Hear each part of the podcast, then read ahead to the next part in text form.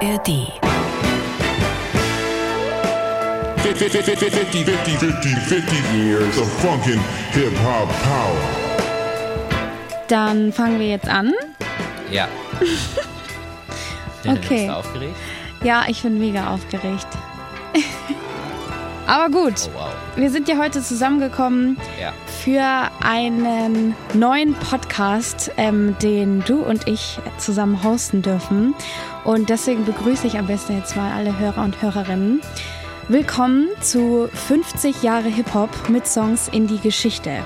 Mein Name ist Alba Wilczek. Und mein Name ist Falk Schacht. Und ich glaube, es ist äh, super wichtig, dass wir uns erstmal kurz vorstellen.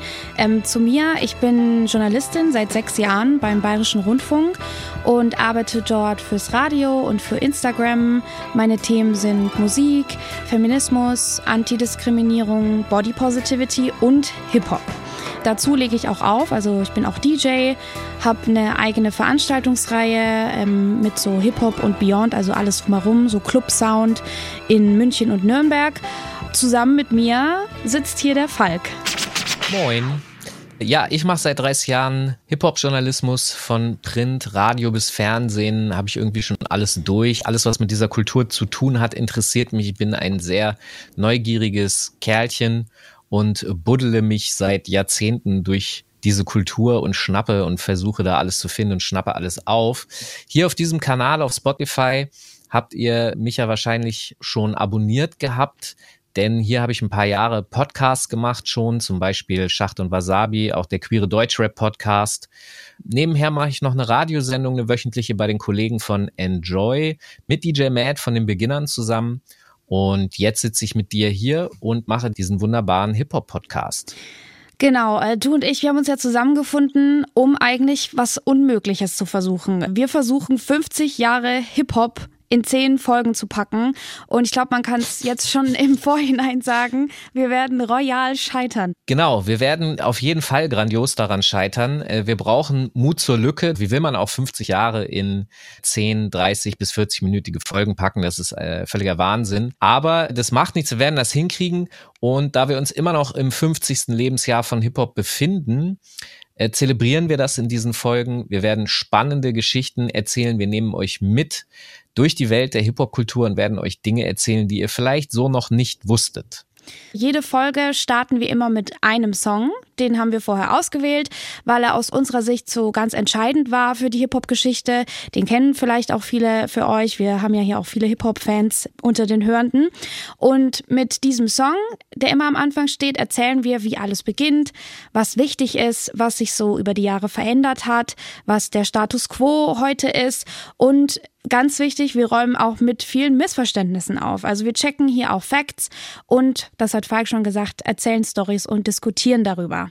So, Falk, du hast die Ehre, jetzt unseren allerersten Song vorzustellen in unserer allerersten Folge. Schieß los. Ja, unsere erste Folge, die trägt den Namen Apache, aber ihr habt es wahrscheinlich als Apache gelesen und habt deshalb sicherlich direkt hier dran gedacht. Sie machen Fotos, Taschen platzen, aber Apache bleibt gleich.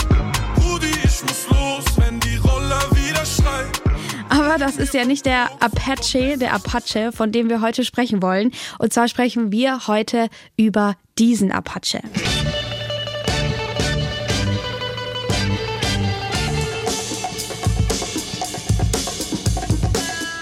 Apache ist ein Song von der Incredible Bongo Band und der wird uns in dieser ersten Folge dabei helfen, die Geburtsstunde von Hip-Hop zu erzählen, damals vor 50 Jahren in der Bronx. Und dieser Song ist auch ein bisschen die Bühne, auf der unser Podcast fußt. Also im Grunde kann man sagen, von Apache zu Apache 207. Wir erzählen nämlich heute von der Party, die als Geburtsort und Geburtstag von Hip-Hop gefeiert wird.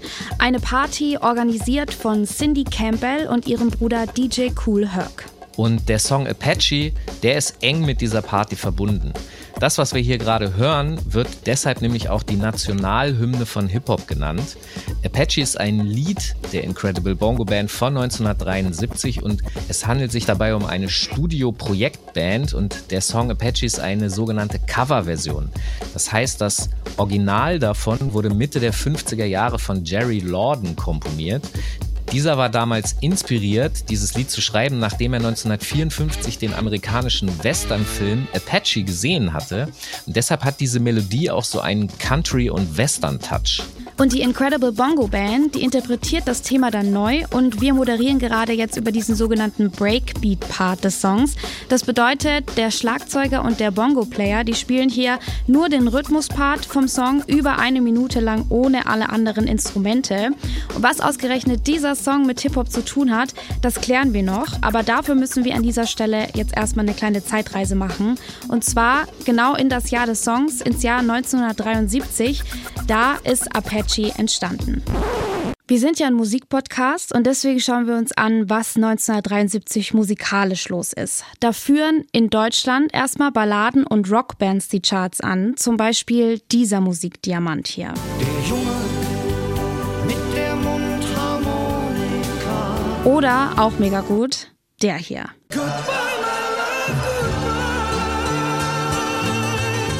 Boah, Alba, bitte mach weiter. Ich, äh, ich muss hier sonst sterben. Das sind so Kindheitstraumata, die du da in mir hochholst. Ich finde es eigentlich ganz geil. Es erinnert mich ein bisschen an äh, Oma und Opa früher im Wohnzimmer. Aber gut, äh, wir gehen weit weg davon nach Amerika. Da beginnt unsere eigentliche Geschichte. Und da hört sich das Jahr 1973 so an.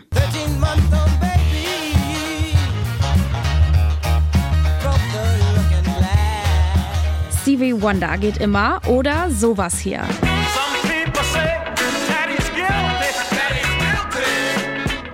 Das war Impeach the President von den Honey Drippers und in den USA war damals Funk und Soulmusik und natürlich auch Disco der heiße Scheiß. Zum Ende der 70er Jahre wird die Mainstream-Musik nämlich Disco sein. Die Leute tanzen im Studio 54 und mit Saturday Night Fever trägt ein Film diesen Disco-Trend um die Welt, auch nach Deutschland.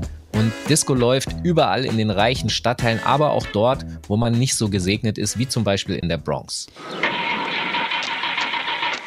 Und da befinden wir uns jetzt, in der Bronx. Die war ursprünglich ein Arbeiterviertel, in dem Deutsche, Iren und Italiener zusammengelebt haben. Nur sind die irgendwann alle weggezogen in bessere Viertel. Und 1973 wohnen dort fast nur noch Latinos und schwarze Menschen. Und die Bronx, die brennt. Und zwar das ganze Jahrzehnt. Während die Leute im Studio 54 Champagner trinken und tanzen, sieht's in der Bronx zehn Jahre lang wirklich aus wie im Kriegsgebiet. Es hat dort so viel gebrannt, dass die Bronx den Spitznamen Hauptstadt der Brandstifter bekommen hat. New York has more fires than Chicago, Detroit, Los Angeles and Philadelphia put together. The South Bronx was literally on fire practically every day during the 1970s. The average was 40 fires a day, and eventually 80% of the housing stock in the South Bronx was burned. In der Bronx hat es im Durchschnitt also jeden Tag 40 Brände gegeben. Es brennt dort öfter als in Chicago, Detroit, Los Angeles und Philadelphia zur selben Zeit zusammengenommen. So brennen in den zehn Jahren von 1970 bis 1980 rund 80 Prozent des Hausbestandes der Bronx ab. Und die Stadt New York, die schließt in diesem ganzen Chaos auch noch Feuerwachen und die Besitzer der Gebäude, die Landlords, die werden verdächtigt, ihre Gebäude anzuzünden, um das Versicherungsgeld zu kassieren. Das heißt, die Bronx besteht 1973 schon zu weiten Teilen aus ausgebrannten Häusern und Bergen von Trümmern und Schutt und Asche. Und die Regierung von New York, was macht die? Ja, ignorieren. Also die ignoriert den Verfall der Bronx einfach. Die lässt sich zwar darüber aus, wie schlimm es da ist, aber niemand unternimmt wirklich was. Und über die Jahre wird es natürlich immer gefährlicher, immer anstrengender. Die Armut steigt. Es wird natürlich weil irgendwie muss man sich ja Geld besorgen, viel mit Drogen gedealt und hunderte Gangs teilen dieses Viertel unter sich auf, um eben irgendwie klarzukommen. Und trotz dieser echt beschissenen Lage feiern die Leute in der Bronx Partys, um zumindest irgendwie sowas wie Lebensqualität zu haben. Du hast ja gerade schon gesagt, Zeitalter der Disco und sehr beliebt waren damals Hauspartys, auf denen genau das lief, Disco und Soul. Da wurde man eingeladen und man hat irgendwie gehofft, für eine Nacht sicher zu sein. Und das ist also das Setting, auf der unsere Hip-Hop-Geschichte vor 50 Jahren beginnt und wir befinden uns jetzt in der Bronx, genauer in der 5020 Sedgwick Avenue. Das ist ein 17-stöckiger Hochhausblock, ein Sozialbau mit roten Ziegeln und dort, da wohnt die Familie Campbell. Und die Tochter Cindy Campbell, die hat große Pläne. Es sind nämlich Sommerferien 1973 und Cindy Campbell, die braucht für den Schulanfang Geld. Einmal, um neue Kleidung zu kaufen, sie will nämlich cool aussehen und Schulbücher ist natürlich auch wichtig. Also fragt sie ihren Bruder Clive Campbell, den alle nur Cool Herc nennen, ob man nicht vielleicht eine Party schmeißen könnte, um damit Geld zu verdienen. Und Cool Herc, der heißt so, weil er dank seiner beeindruckenden Statur den Spitznamen Herkules bekommen hat. Das findet er allerdings ein bisschen zu dramatisch und er verkürzt das zu Herc. Er ist nämlich fast zwei Meter groß und zu dem Zeitpunkt 18 Jahre alt und auch schon ein bisschen am DJen. Und Cindy, seine Schwester, hat ihn eben erkoren, auf dieser Party der DJ zu sein. Und für diese Party muss Cindy jetzt noch diverse Vorbereitungen treffen. Also was braucht man? Natürlich erstmal einen Raum. Und den Raum findet sie in der Form eines Gemeinschaftsraumes von dem Hochhaus, in dem die Familie lebt. Der kostet 25 Dollar. Und wir hören sie jetzt selbst, wie sie das alles organisiert. So now I'm thinking, how do I increase my money? So I asked my father to take me to the wholesale place to buy beverages. If you remember, we were teenagers, we were young. I couldn't buy beer. I couldn't buy Old English 800 or Colt 45. so we have hot dogs. The music was going to be free because I said, Herb, just bring the equipment downstairs. I didn't have to pay for the music. Ich finde das krass, weil man hört da direkt ihren Geschäftssinn raus. Die die war eine kleine Geschäftsmaus, kann man sagen. Eine der ersten Geschäftsfrauen des Hip-Hops und man nennt sie deswegen auch oft die First Lady. Cindy hat das total ausgecheckt, ja. Also sie fragt sich, wie behalte ich die Leute hier und mit Essen logischerweise, weil in der Bronx ist alles so abgefuckt. Das heißt, wenn die Leute Hunger und Durst bekommen und da hätte es nichts auf der Party gegeben, dann wären die einfach abgehauen und nicht mehr wiedergekommen, weil es ja nicht an jeder Ecke einen Kiosk gab. Das heißt, sie hat Essen besorgt und hat immer versucht, wie man ein bisschen sparen kann. Also sie hat immer geguckt, wo kann man Kosten senken. Okay, ihr hört selber, das ist äh, schon auch besonders, weil man sich das gar nicht so vorstellt, wenn man jetzt von dieser ersten Party, wo Hip-Hop geboren sein soll, spricht. Da denkt man jetzt nicht daran, dass das so eine Party ist, wo auch die Eltern der Veranstalter stehen. Da hat ja. man eher ein paar andere Gedanken. Die Eltern sind aber dabei und verkaufen an diesem Stand Hot Dogs. Und das liegt daran, dass es einfach Kids waren. Also Cindy, Herc und auch die Leute, die dort zur Party gekommen sind, das waren Kinder, das waren Teenager. Und äh, jetzt kommen wir noch zu einem weiteren wichtigen Thema, nämlich wie hat man dafür die Promotion gemacht? So how you promoted that time, you promoted on before there were flyers, you had the index cards and you'd have to put, you know, the time and the place also die Promotion für die Party passiert nicht über Flyer, sondern über Indexkarten. Die kennt man aus der Schule, die hat Cindy organisiert. Und ich weiß nicht, es gibt ja immer diese eine Indexkarte von der sogenannten ersten Hip-Hop-Party, die ganz viele Leute immer teilen. Falk hat die zum Beispiel auch immer wieder gepostet am 13.8., um eben Hip-Hop zum Geburtstag zu gratulieren. Diese Indexkarte, die gilt so ein bisschen als die Geburtsurkunde des Hip-Hops, aber ja, vor ein paar Monaten kam heraus, dass diese Indexkarte, auf die sich alle beziehen, ich habe das wie gesagt auch gemacht, das ist eine Fälschung.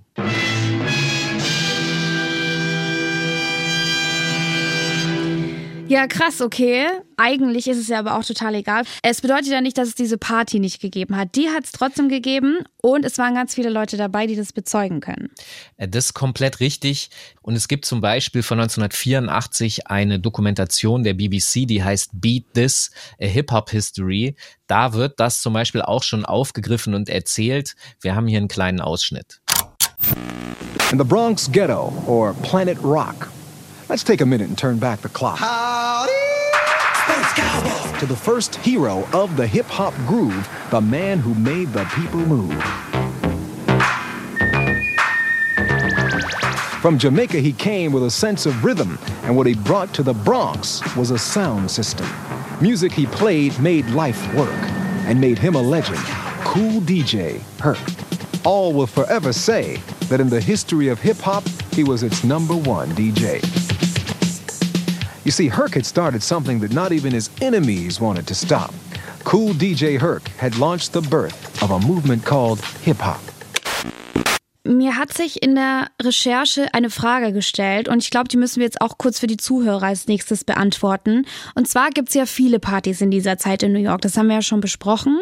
Warum ist also gerade diese Party von zwei Kids von Cool Herc und Cindy Campbell, warum ist die so besonders? Also da wäre als erstes zum Beispiel seine Anlage. Herc darf die Anlage seines Vaters nutzen, mit dem er auch schon zusammen aufgelegt hat. Und sein Vater hat eine der besten Anlagen der Bronx für so Privatpartys. Denn diese Anlage besteht aus diversen großen Boxen. Ein Soundsystem also einfach. Genau, das ist ein Soundsystem, das von der Technik damals vor allem in Kirchen benutzt wird, um einen lauten und fetten Sound für die Gemeinden zu garantieren. Ein sogenanntes Booming System kann man das auch nennen. Und dieser Punkt ist wichtig, um die Wirkung zu verstehen, die Cool Herc auf die Leute ausgeübt hat. Das heißt, die Anlage von Cool Herc zu erleben, in einem Raum so fette und laute Bässe zu erleben, das war wirklich was extrem Außergewöhnliches für die Zeit und tatsächlich für ganz viele Menschen auch eine körperliche und spirituelle Erfahrung. Also es ist es ja heute sogar noch, wenn ich auf so Soundsystem-Partys bin oder da auflege, dann sind da immer noch so viele Menschen, die sich so mit dem Rücken an die Boxen lehnen und diesen Bass so genießen. Also da muss ich jetzt auch voll dran denken. Ähm, genau, es war auch damals schon so. Naja, diese Anlage oder besser das Soundsystem von Herc, das hat damals auch deshalb einen eigenen Namen bekommen. Das wurde Herculords genannt. Aber ihr müsst euch das so vorstellen, die Herculords, das ist nicht nur die Anlage an sich, also nicht nur das Soundsystem, sondern er versammelt da auch noch eine Crew drumherum, also Menschen, die er kennt, die DJs sind, MCs und auch Tänzerinnen und zusammen ziehen die sozusagen mit diesem Soundsystem rum und machen Partys. Also die gehen an unterschiedliche Orte und performen da als Hip-Hop-Crew. Und den Namen Hercule Lords, den hat Cool Herc übrigens abgewandelt von einer Cartoonserie, die er als Kind gesehen hat. Und zwar hieß die The Herculoids. Somewhere out in space live the Herculoids.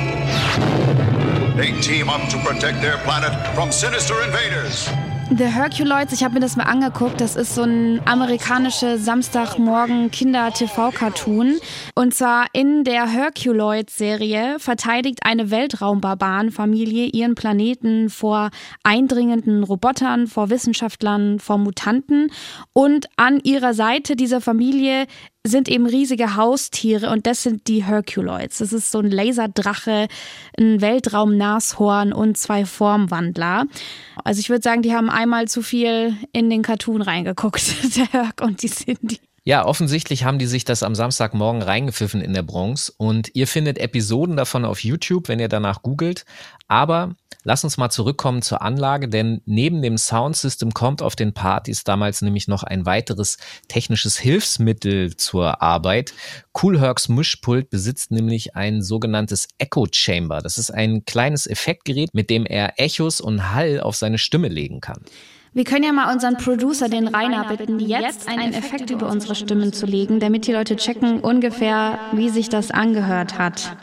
Äh, man ja. muss sich, also ich hoffe, der Effekt ist jetzt schon da und man muss sich klar machen, es gibt zu dieser Zeit quasi nichts, mit dem man irgendwie eigentlich die Stimme manipulieren kann. Kein Autotune wie heute, kein Vocoder.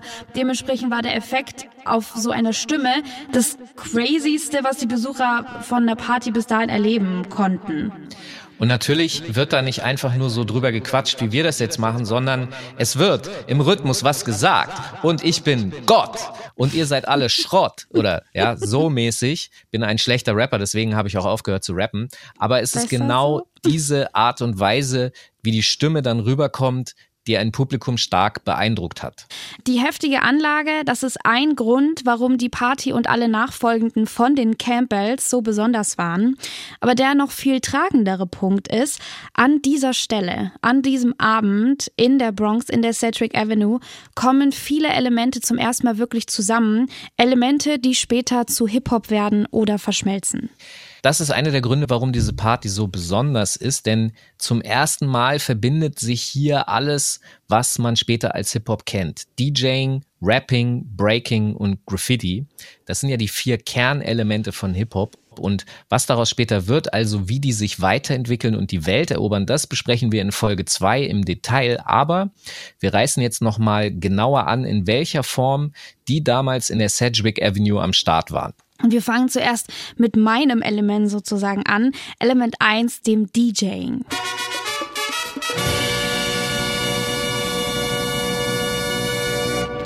Element. Check this out. This is DJ Cool Herc. Also Herc ist zu diesem Zeitpunkt schon einige Zeit am Auflegen und lässt sich inspirieren von anderen Disco-DJs, die es damals so gab in New York und in der Bronx. Aber der Herc will sein eigenes Ding draus machen und das passiert über seine Musikauswahl. Die ist nämlich sehr außergewöhnlich für die Zeit. Ihr müsst euch das so vorstellen, damals in Clubs und auf Partys lief meist die populäre Musik, die auch im Radio lief. Also im Grunde die Chart-Dance-Banger der damaligen Zeit. Und diese frühe Disco-Musik, die klang zum Beispiel so wie The Hustle von Van McCoy.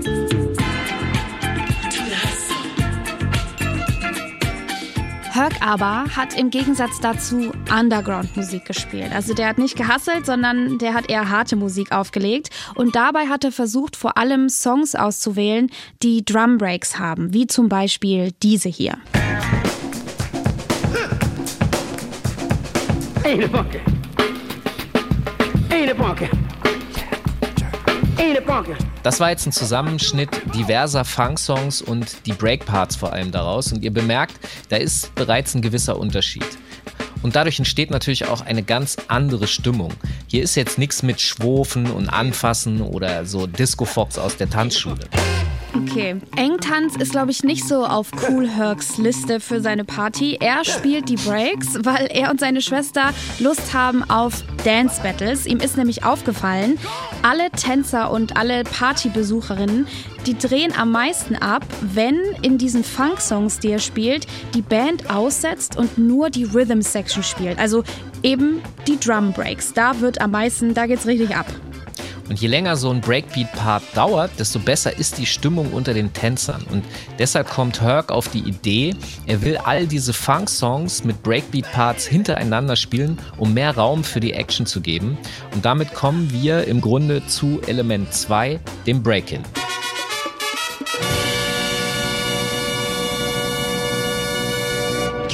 Element. Alba, lass uns mal zusammen auf eine typische Blockparty gehen. Ich habe da was rausgesucht, so um 1977 herum, wo die Breaker sich betteln und man Breakbeats zu hören bekommt. Also, es ist heiß, die Drums sind hart und die Tanzfläche bebt. Und Herc merkt, er hat da was, was funktioniert. Also versucht er es irgendwie zu benennen. Diese aufeinanderfolgenden Breaks, die nennt er einfach B-Beats, kurz für Breakbeats. Und er sucht auch einen Namen für das, was vor dem DJ-Pult passiert. Und zwar diese Tänzerinnen, die ihre Bewegungen zu den Breakbeats machen. Und er nennt sie einfach ähnlich wie die Breakbeats, einfach B-Girls und B-Boys. Also Break Girls und Break Boys. Und Fun Fact, Breakdancing hieß das damals noch nicht. Der Begriff Breakdance, das ist eine Erfindung der Medien in den frühen 80er Jahren. Und B-Girls und B-Boys, die nennen das, was sie da tun, selber Break-In oder Rockin'. Boys und Girls, also Mädchen und Jungs, ist hier der passende Begriff, weil diese Partys nicht von Erwachsenen besucht werden damals. Das sind alles Kinder und Teenager zwischen 13 und 18 Jahren, die sich hier treffen. Und das bedeutet, es sind in vielen Teilen Kinder, die die Hip-Hop-Kultur erfinden werden. Die Kids in der Bronx, die wenig bis gar kein Geld haben, die können sich keinen großen Schnickschnack leisten und deswegen feiern sie eben in Parks und in Häusern oder Wohnungen und sie ziehen an, was sie wollen. Also da gibt's auch keinen Dresscode oder so. Grandmaster Flash, ein bedeutender Hip-Hop-DJ, hat das mal definiert, indem er dieses Publikum unterschiedlich benannt hat. Er hat sich da Namen ausgedacht. Und zwar nennt er das einmal die Shoe People und einmal die Sneaker People. Sein Freund Curtis Blow hat das mal in einem Vortrag folgendermaßen erklärt. We didn't have the money to pay to get into these clubs. And we were too young. So we partied uptown in the gyms in the parks. That's when block parties started. Der Faktor Klassismus ist da sehr deutlich zu sehen. Ja, auf den erwachsenen, teureren Partys, da geht's damals stark um so oberflächliche Dinge, also Dinge, die man eben mit dem entsprechenden Geld kaufen kann, sprich teurer Alkohol und Drogen, Koks, ja, alles, was irgendwie schick war. Und auf den Hauspartys und den Parkjams, also im Hip-Hop, da geht es damals mehr um Community und um das, was man, was man kann, was man eh schon macht zusammen. Tanzen, malen, auflegen und rappen. Alles Dinge, die man auch mit weniger Einkommen erstmal umsetzen kann. Das ist also damals auch schon eine Klassenfrage gewesen, wer bei welcher Party am Start ist und am Start sein kann. Fakt ist natürlich, dass äh, tatsächlich da einfach wirtschaftliche Unterschiede geherrscht haben und das auf so Flyern in späteren Jahren zu lesen ist, no sneakers allowed. Hm. Äh, es steht da äh, well dressed. Es steht da, dass man sozusagen volljährig sein muss. Das ist so im Grunde, dass man da auch ausgegrenzt hat mit Absicht. Man wollte die Teenager und die Kids gar nicht da haben, weil die teilweise als Stick-up-Kids betrachtet wurden, also als äh, Kids, die teilweise zu Gangs gehören und die äh, eben ein Problem darstellen. Man wollte keine Troublemaker haben und deswegen wurde das so ein bisschen getrennt. Ich finde das insofern krass, weil das was ist, was ich auch noch kenne. Ja, also vor zehn Jahren in so einem Club in Nürnberg, da wo ich herkomme, da gab es auch noch die Regel, dass man sich gut anziehen muss. Und da sind Leute mit Sneakern oder Menschen mit schwarzer Hautfarbe oder die nicht in das Bild gepasst haben, was die Securities sich da vorgestellt haben, sind da auch nicht reingekommen. Ja, das ist ein Thema. Lass uns mal mit dem dritten Element weitermachen. Da sind wir beim Rappen.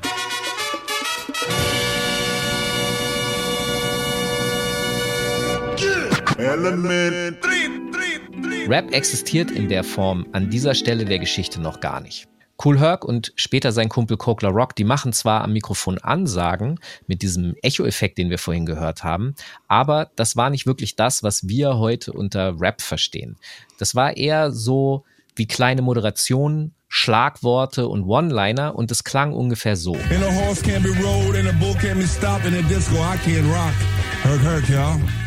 Also er hat im Prinzip das gemacht, was ich mich heute beim DJing nicht traue, weil ich weil ich irgendwie das cringe finde, ständig ins Mikro zu labern. Und ich lasse immer lieber meine Musik für mich sprechen. Aber er hat das äh, gut drauf gehabt. Und das war sozusagen der Anfang des Raps, den wir da gehört haben. Das hat sich ja auch über die Jahre in den ganzen Rap-Songs immer wieder gefunden.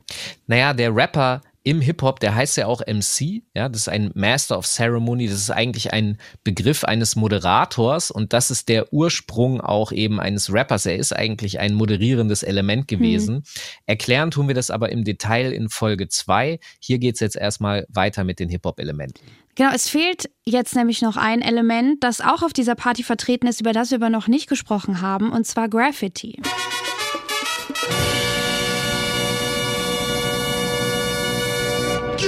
Element.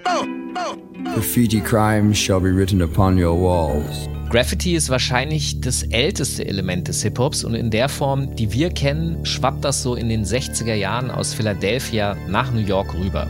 Und Cool Herc als auch seine Schwester, die malen zusammen mit ihren Kumpels der Graffiti-Crew Axe Vandals gerne in U-Bahn-Stationen und wo sie so rumhängen.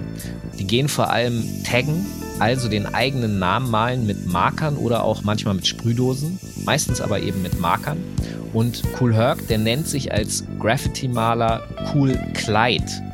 Eigentlich heißt er nämlich Clive Campbell, aber niemand kann sich den Namen Clive merken und alle sagen immer zu ihm Clyde. Wegen Bonnie und Steht, Clyde auch wahrscheinlich, oder? Nee, wegen einem Basketballspieler. Ah, okay. Damals. Clyde Draxler hieß der, glaube ich. Mhm. Später, als er den Spitznamen Herc bekommt, da wird aus Cool Clyde Cool Herc und seine Schwester, die hat ja auch getaggt und die nannte sich Pep 174. Diese 174 im Namen von Cindy Campbell, die steht für den Hauseingang des Hochhauses, in dem die Familie Campbell lebt. Und Graffiti verbreitet sich Anfang der 70er Jahre in New York wie ein Lauffeuer. Und die meisten Kids, die damals malen und ihre Namen taggen, die fügen ihrem Namen eine Zahl hinzu. Also zum Beispiel Tacky 183 oder Julio 204 oder Barbara 62 und es gab auch Eva 62. Und bei manchen ist das die Straßennummer in New York, in der sie wohnen. Wir kennen das ja in Deutschland ähm, auch heute immer noch von Graffiti-Malern, zum Beispiel UFO 361 oder Frost 187 und so weiter. Also da wird oft die Postleitzahl jetzt heute genutzt, um eine lokale Identität und Zugehörigkeit auch zu benennen. Bei mir wäre es zum Beispiel Alba 0911. Shoutout an Nürnberg an dieser Stelle. ich wüsste gerade gar nicht, was meine Zahl ist, aber passt. 040, oder? Ja, Hamburg es gab hier mal eine Rap-Gruppe, die so hieß. Ja. Alles richtig. Aber ich komme ja eigentlich woanders her. Aber whatever. Okay, gut. Kann man sich natürlich die Frage stellen, warum schreiben die Kids überall ihren Namen hin? Warum machen die das? Ich persönlich würde mal behaupten, der Antrieb dieser Kids damals Anfang der 70er Jahre, der war derselbe, warum heute zum Beispiel alle Social Media nutzen. Das heißt, diese Kids wollen gesehen werden, sie wollen, dass ihr Name berühmt ist, sie, sie wollen Fame. Und man muss auch hinzufügen, damals haben viele der Kids mehrere der Hip-Hop-Elemente ausgeübt. Tänzer, die rappen, Maler, die auflegen und so weiter. Das war ziemlich normal, dass alle alles gemacht haben. Und das ist ja total im Gegensatz zu heute, wo im Hip-Hop alle sehr spezialisiert sind, also Fachidioten und meist nur ein Element ausüben. Mehr dazu in Folge 2. Wir fassen jetzt nochmal zusammen, aus welchen Gründen die Party am 13. August 73 rückblickend von vielen Menschen als die erste Hip-Hop-Party überhaupt betitelt wird.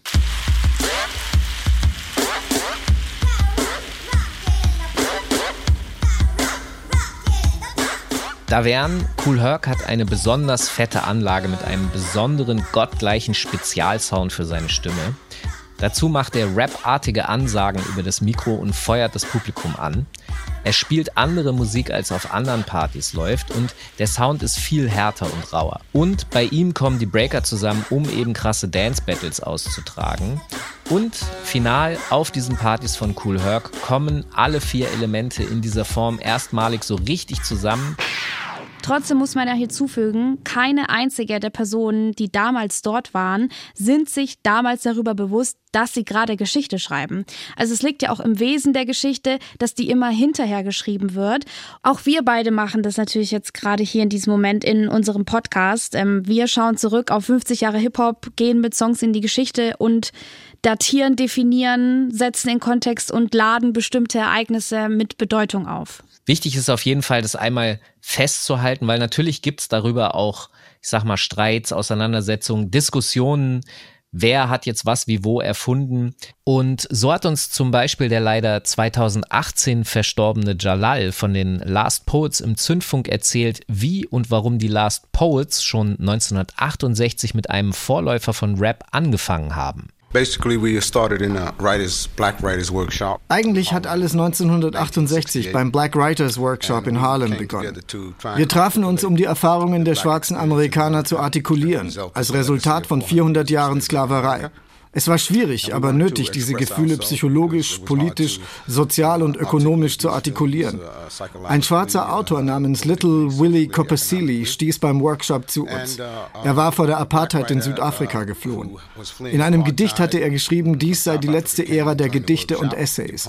Also wären wir die letzten Poeten, die Last Poets dieses Zeitalters. Dem stimmten wir zu und so wurde unser Name geboren. Aufgrund eines expatriierten Poeten aus Südafrika.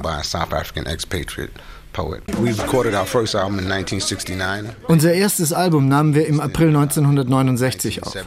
Es verkaufte sich allein durch Mundpropaganda eine Million Mal. Und damit war Rap auf der Landkarte. Rap war für uns immer die Diskussion ernster Themen.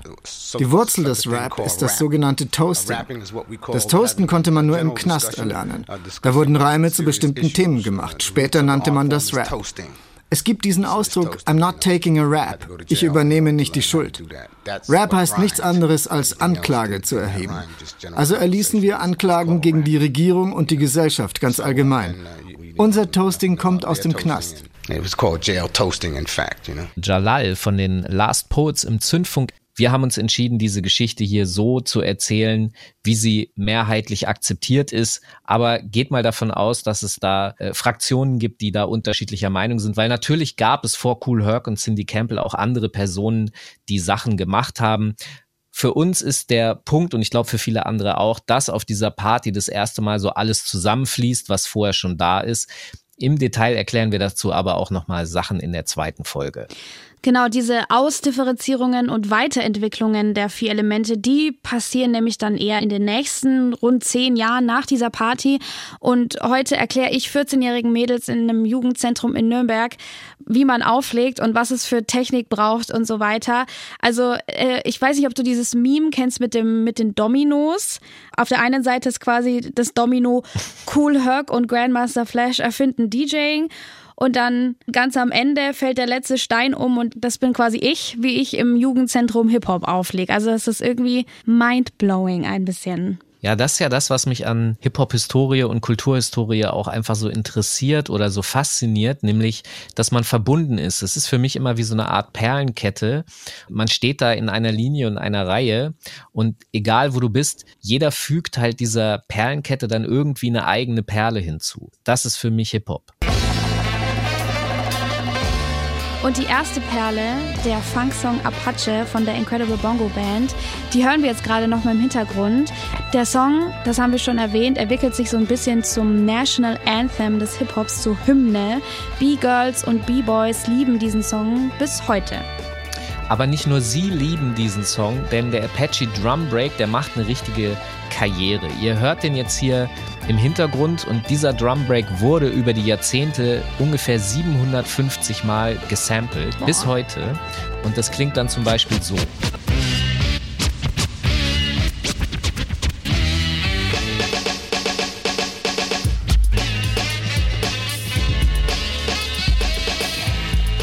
Samples nicht nur im Rap, sondern auch in der elektronischen Musik. Wir haben euch hier nochmal ein kleines Cut-Up zusammengestellt. Ähm, auch hier kann man den Apache hören.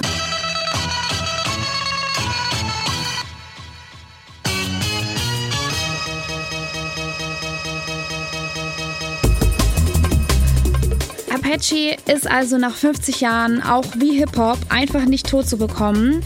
Und da sind wir wieder bei dem Domino-Effekt vom Anfang unserer Folge. Von Apache vor 50 Jahren zu Apache 207 auf der Nummer 1 in den Charts. Jetzt hat er das allerdings noch nicht benutzt so. Ich fände aber die Idee faszinierend, wenn Apache den Apache Break benutzen würde. Also im Grunde Apache auf Apache. Ja, das wäre mein Traum. Das wäre gut. Und deswegen, ja. äh, deswegen habe ich da mal was vorbereitet.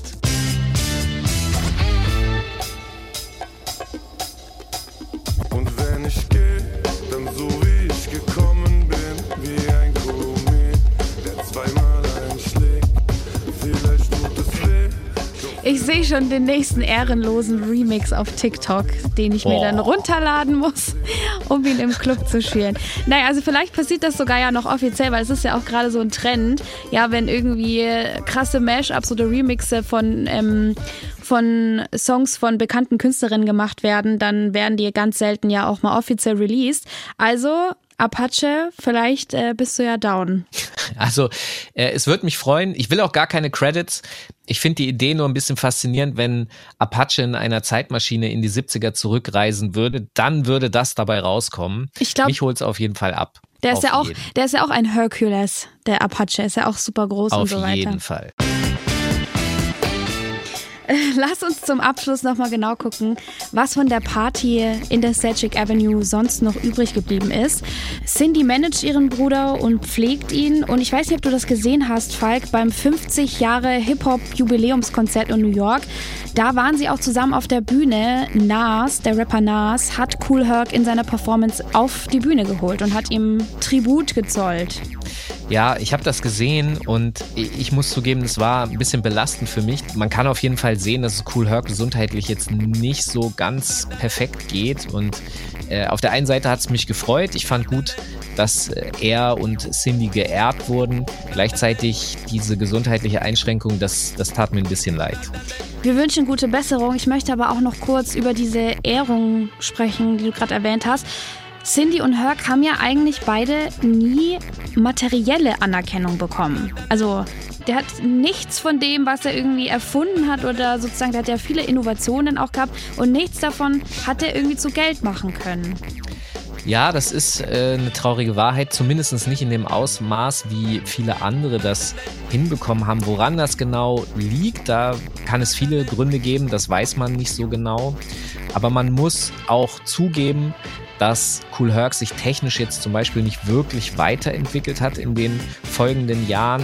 Er ist zwar eben ein sehr bedeutender Startpunkt, aber jetzt so die technisch komplexeren Fortschritte, die alle passieren in den 70er Jahren, die dazu führen, dass Rap und DJing und Breaking so Experten wissen werden, wie das heute ist. Mhm. Da hat er jetzt nicht mehr so viel mit dran gearbeitet. Die kamen einfach von anderen Personen, über die wir in Folge zwei sprechen werden. Mhm. Und es gibt eine Geschichte, die äh, auch sehr oft erzählt wird, dass Cool Herc Ende der 70er Jahre, dass ja, er, er wurde Opfer eines Messerangriffs und dass dieser Messerangriff ihn mit einigen anderen privaten Sachen so sehr belastet hat, dass er zum Beispiel in den 80er Jahren dann ein länger anhaltendes Drogenproblem hatte. Also das kann sicherlich auch mit ein Grund sein, aber was ganz konkret, das weiß man nicht.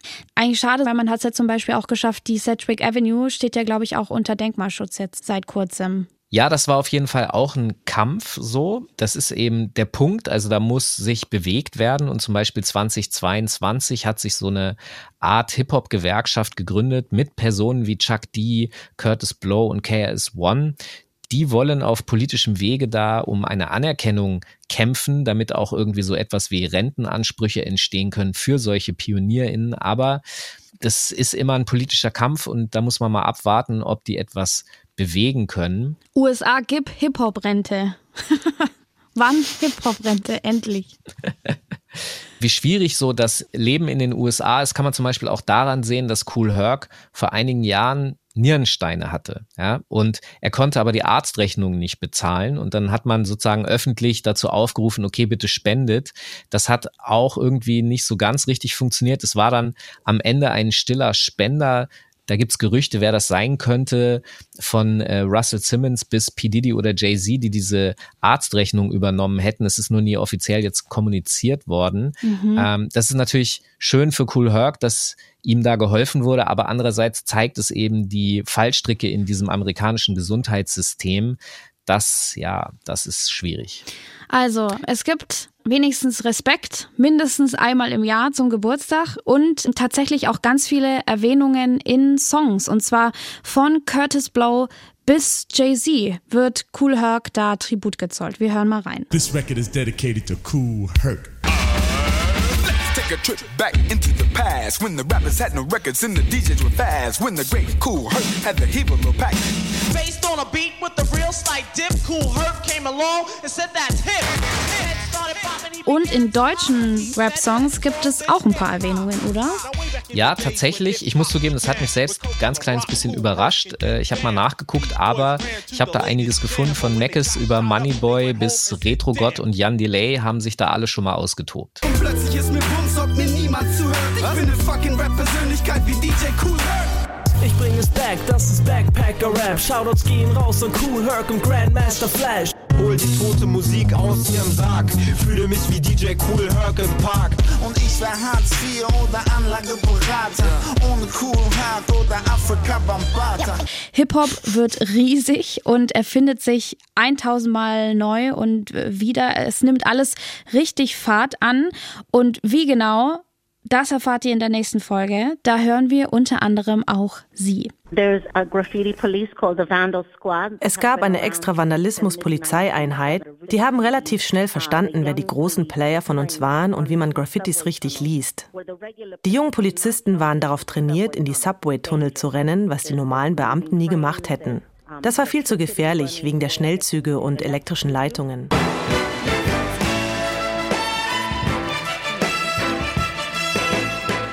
Denn wir sprechen in Folge 2 nochmal genauer über die vier Elemente im Hip-Hop und wie es mit denen so weitergeht nach der Party.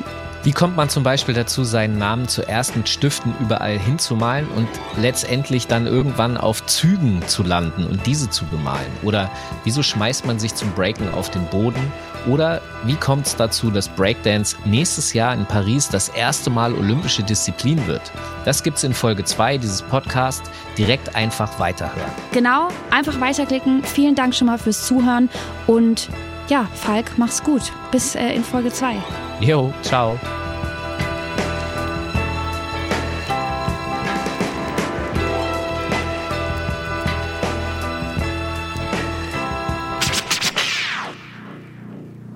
Wenn ihr euch nicht nur gerne durch die Geschichte des Hip-Hop, sondern der Pop-Culture allgemein hören wollt, dann sucht doch mal in der ARD-Audiothek den Zündfunk-Podcast Pop and Rewind. Für Pop and Rewind fahnden unsere DJs nach den besten und aufregendsten Songs unserer Zeit und hören sich auch durch legendäre Platten der Popkultur aus den letzten 60 Jahren. Fast jeden Tag könnt ihr mit Pop and Rewind knapp eine Stunde lang Songs und Stories von KünstlerInnen wie Patti Smith oder Nick Cave hören.